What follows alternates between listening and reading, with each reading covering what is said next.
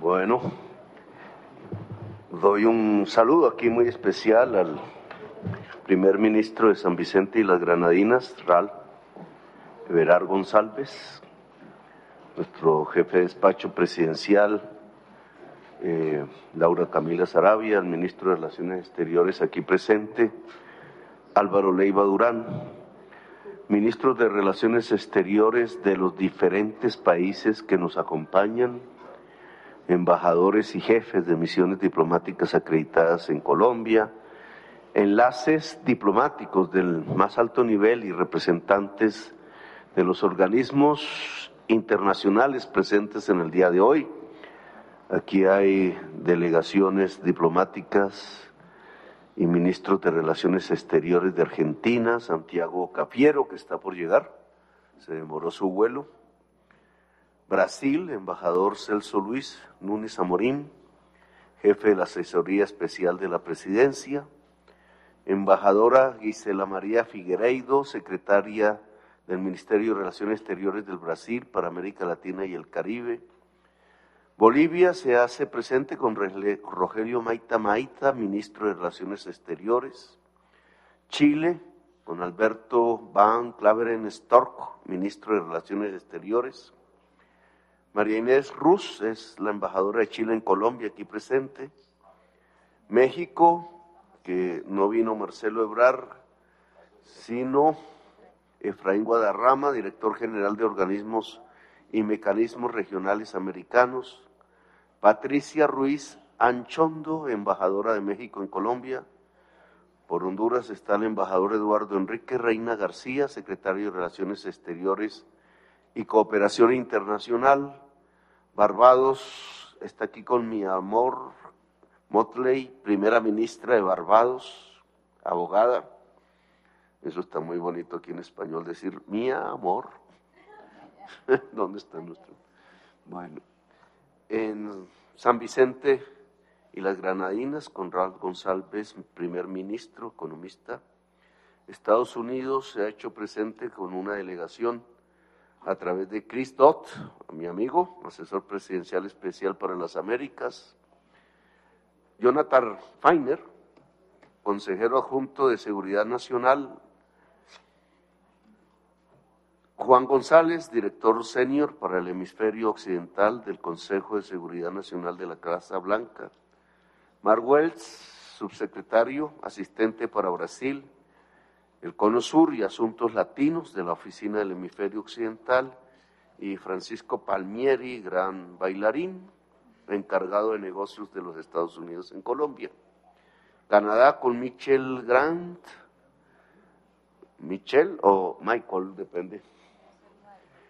Eh, adjunto para las Américas del Ministerio de Asuntos Exteriores, Marianique Tremblay, embajadora de Canadá en Colombia, Carol Saint Luis, consejera del Ministerio de Asuntos Exteriores de Canadá.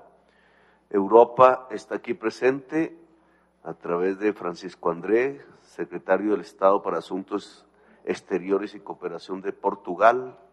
Juan Fernández Trigo, secretario de Estado para Iberoamérica y el Caribe de España. Doug Nylander, jefe del equipo facilitador de Noruega. James Dureis, Duris, en inglés, Reino Unido, director del Departamento de América Latina del Ministerio de Relaciones Exteriores. Bespek Livan Sun, embajadora de Turquía. Marianne Schuegraf, embajadora de Alemania y gran ciclista, aquí presente. Romain Nadal, embajador de Francia en Venezuela. Lindiwe Maseko, es la embajadora de Sudáfrica por parte de África, que también se hace aquí presente.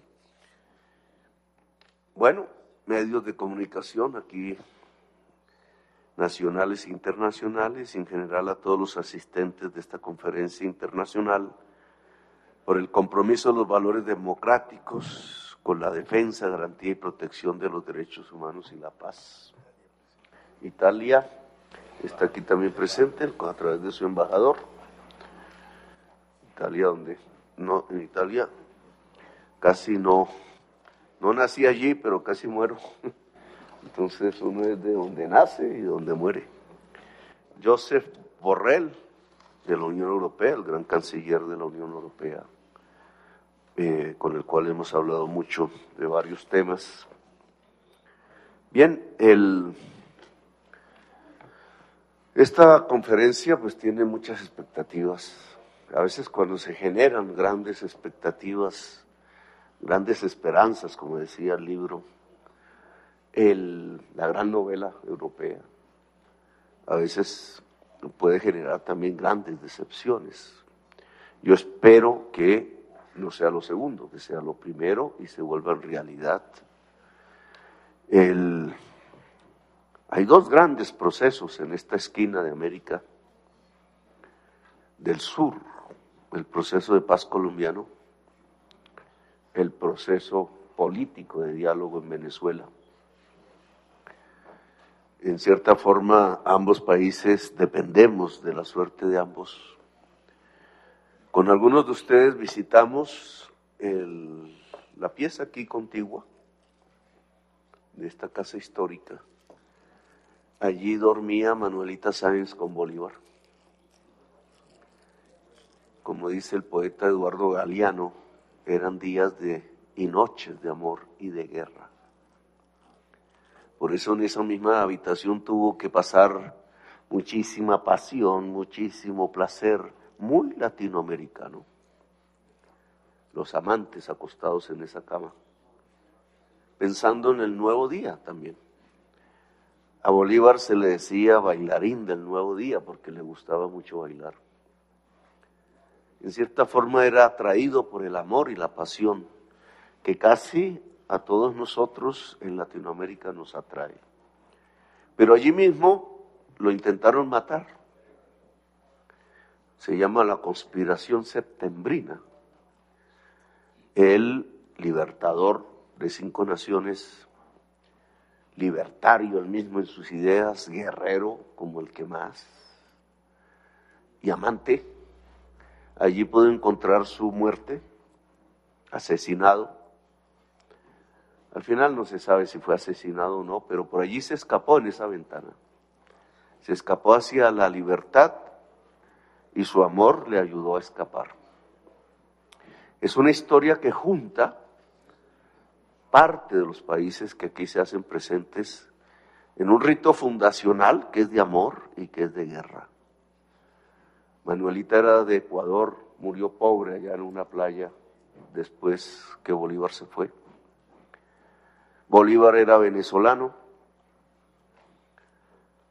y este sitio es colombiano. Quiso ser todo este territorio, Ecuador, Panamá, Colombia, Venezuela, una sola nación. A veces algunos sentimos nostalgia de que no haya sido así, porque sería una gran nación, poderosa, como la soñó Bolívar con un pie en el Atlántico, en el Caribe y otro pie en el Pacífico, con el canal de Panamá de por medio, con la riqueza de ser, si hubieran estado juntas, la mayor potencia de la biodiversidad del mundo.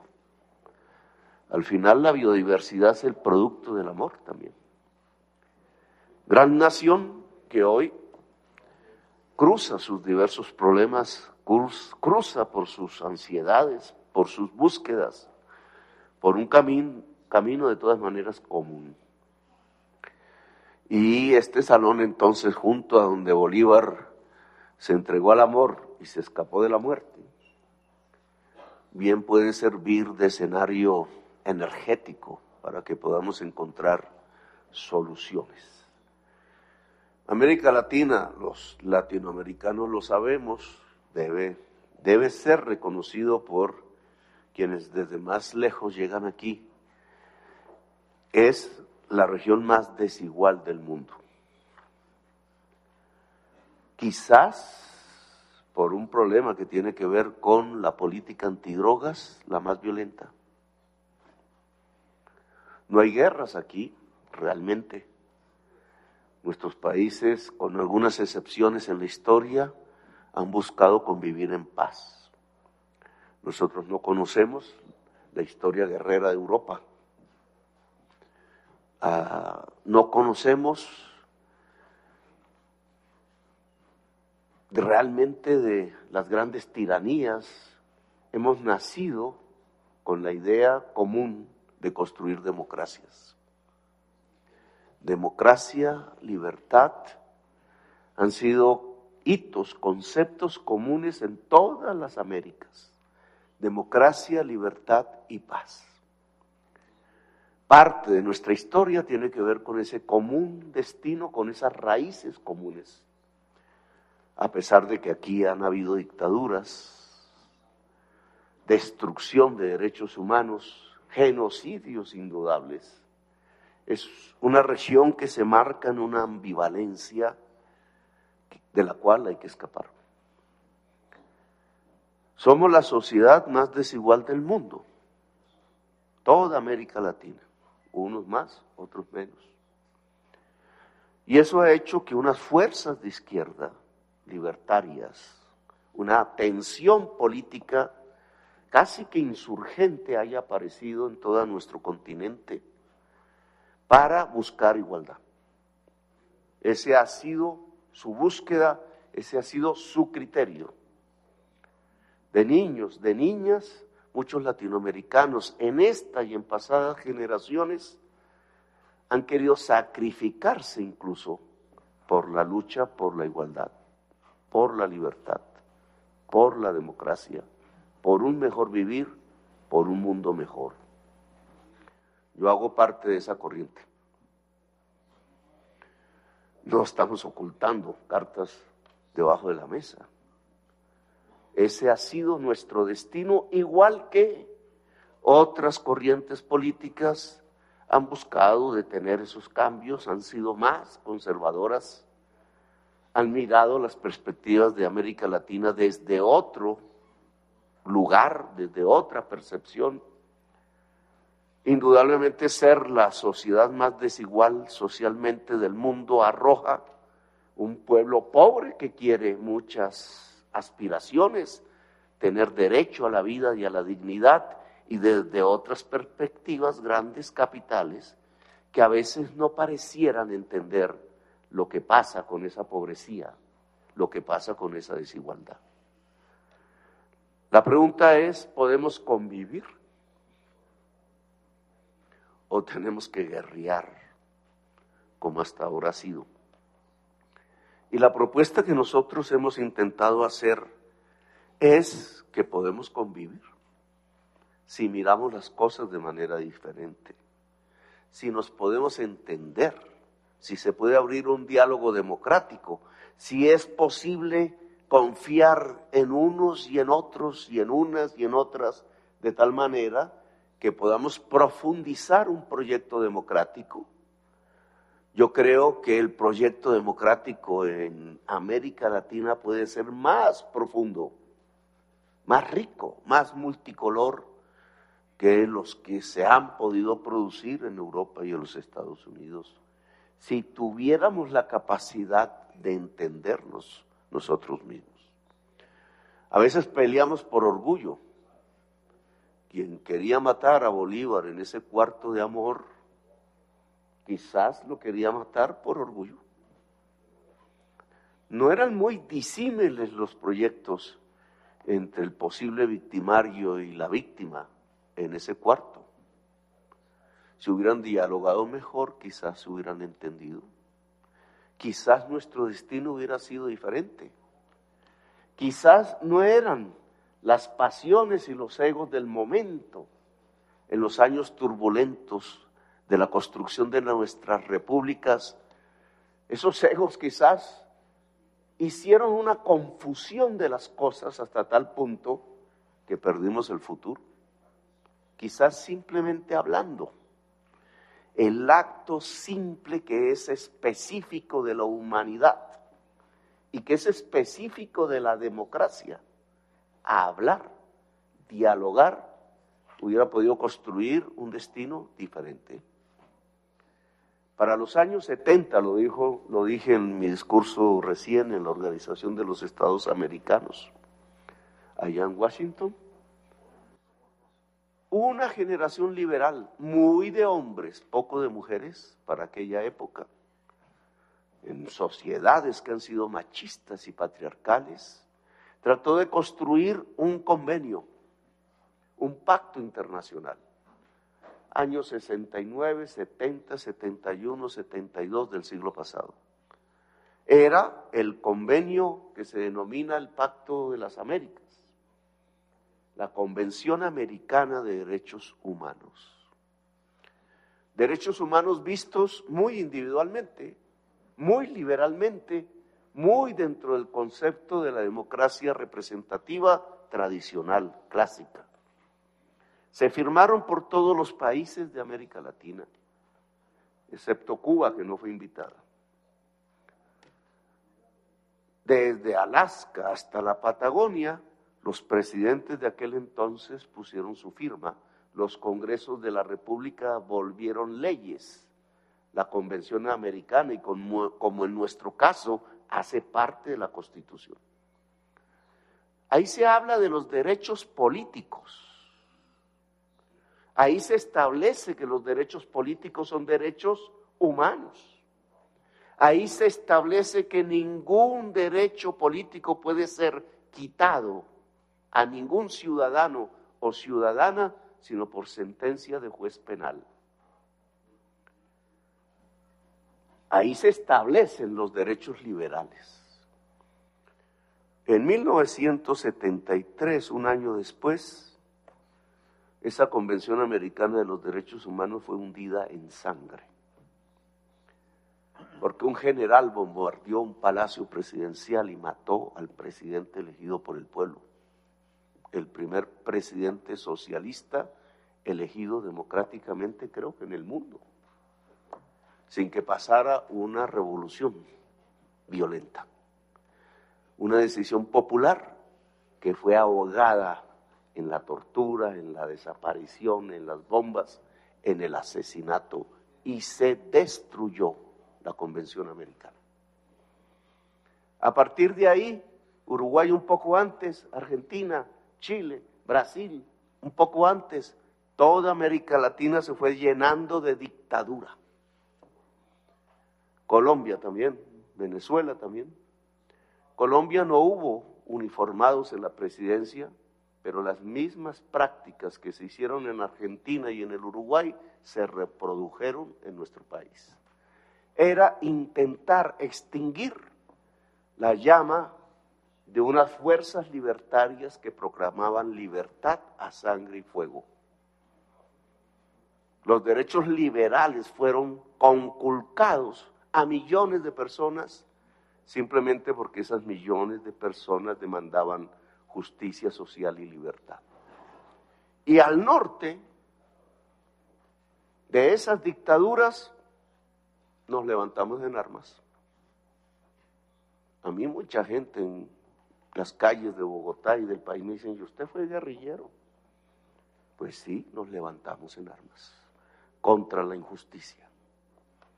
De joven, yo vi morir a la mayoría de mis amigos, compañeras hermosas, que simplemente pensaban en un mundo mejor y cayeron en las trochas, en las calles de Bogotá, en los ataques, en los allanamientos, en la cárcel, en la tortura, en la desaparición.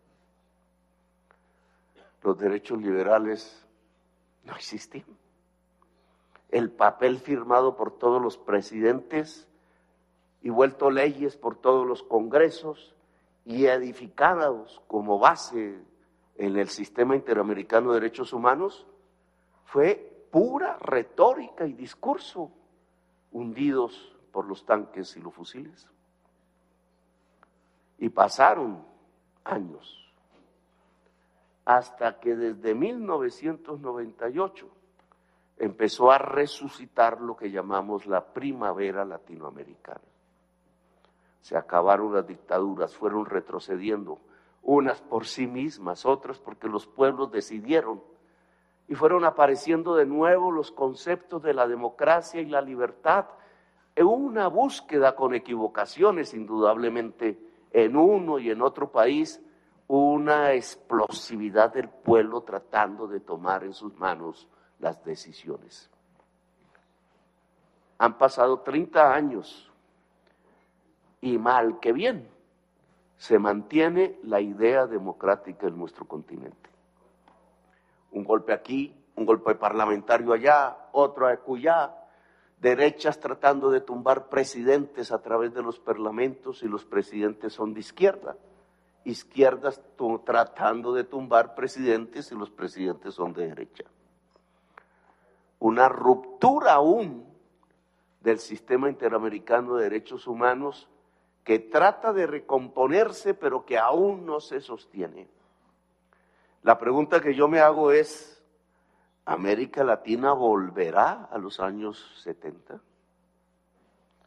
Nuestra incapacidad de convivir en medio de la diferencia en la sociedad más desigual del mundo nos llevará de nuevo a las guerras, nos llevará de nuevo a las dictaduras, de nuevo tendremos que ver millones de personas exiliadas, millones de personas torturadas, desaparecidas, sin ningún vestigio de derechos humanos, o nos podremos entender entre nosotros y nosotras para establecer alternancias políticas, posibilidades de convivencia unos y otros, manejando proyectos políticos diferentes en una comunidad de naciones que se vaya construyendo al cabo de los años de una manera cada vez más democrática, más libertaria, más pacífica. La Convención Americana de los Pueblos de los Derechos Humanos del 72 podrá ser enriquecida ahora hacia adelante con los derechos de cuarta generación, los derechos de la mujer, los derechos de la naturaleza, los derechos sociales o retrocederemos al tiempo de las dictaduras, al tiempo de la sangre, al tiempo de las guerras. Ese cuartico aquí vecino que es de días de amor y de guerra, podrá vaticinar hacia el futuro latinoamericano días de amor o días de guerra. Pues yo creo que parte del trabajo de hoy tiene que ver con definirlo con recomendar si vamos hacia el amor o vamos hacia la guerra. Si hay que usar las ventanas para escapar con la ayuda del amante o es mejor el encuentro entre los amantes, a pesar de las diferencias. La historia de América Latina, en cierta forma, está en nuestras manos, está en manos de nuestros pueblos. Lo que acontece en Venezuela lo que acontece en Colombia, lo que acontece en el Ecuador, lo que acontece en varios países de América Latina, lo que acontece en el Perú, donde indígenas van cayendo en las calles, muertos y asesinados. Lo que ha acontecido años atrás en Bolivia, en Brasil, en Honduras, en Paraguay, pueden marcar un camino que va hacia la guerra, hacia la destrucción democrática. O podemos reconstruir el camino de la paz y la democracia y profundizarlo. Este salón, yo creo que lo que quiere, sus energías históricas y la presencia de ustedes, es que vayamos hacia la reconstrucción democrática de toda América Latina, profunda hacia una sociedad más igualitaria y libre. El sistema interamericano de derechos humanos es la propuesta colombiana, es la recomendación colombiana de este gobierno recién elegido, debe fortalecerse como nuestro gran pacto democrático. Le he pedido al gobierno venezolano que ingrese al sistema interamericano de derechos humanos que abandonó en el año 2012 y que por allí podamos encontrar las fórmulas de una mejor democracia. En México se han establecido procesos que se entraban, que avanzan, que retroceden hacia unas garantías electorales y hacia un calendario electoral. Y la sociedad venezolana quiere no ser sancionada.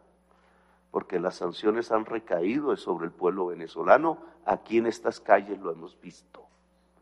Un pueblo con hambre en las calles de Bogotá y de Colombia, huyendo del hambre, huyendo de la miseria. América no puede ser un espacio de sanciones. América tiene que ser un espacio de libertades. Y América tiene que ser un espacio de democracia. En nuestros países y en el caso venezolano creo que tenemos que andar sobre dos rieles al mismo tiempo. Establecer el programa, sí, de las elecciones y sus garantías. Que el pueblo venezolano pueda decidir libre y soberanamente qué quiere, sin presiones. También el otro riel del levantamiento de las sanciones. Ojalá todo comenzara por el reingreso de Venezuela al sistema interamericano de derechos humanos, porque al final somos los latinoamericanos los que tenemos que decidir si vamos hacia la democracia o hacia la guerra y la confrontación. Y son los venezolanos, nadie más, los que tienen que decidir libremente su próximo futuro. Entrar al sistema interamericano de derechos humanos sería, en mi opinión, una gran conquista. Establecer un sistema, un cronograma de solución al problema electoral venezolano para una decisión libre de su pueblo, indudablemente sería una gran conquista. Y establecer un cronograma de levantamiento paulatino de sanciones también sería una gran conquista. Ojalá que al final la gran conquista es que los deseos y la esperanza del pueblo venezolano se vuelva realidad. Que no sea un pueblo que se asuste por nada, sino que sea libre y pueda tomar sus decisiones en profunda libertad, sin que nadie fuera de su país los presione para tomar decisiones contrarias a su propia voluntad política. Ni nadie dentro de su país los presione para que sus decisiones soberanas terminen siendo conculcadas.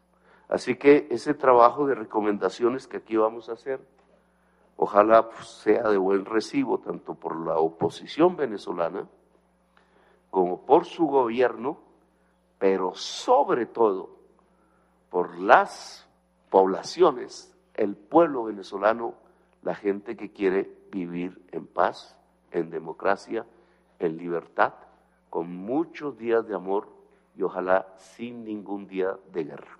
Gracias por haberme escuchado, muy amables.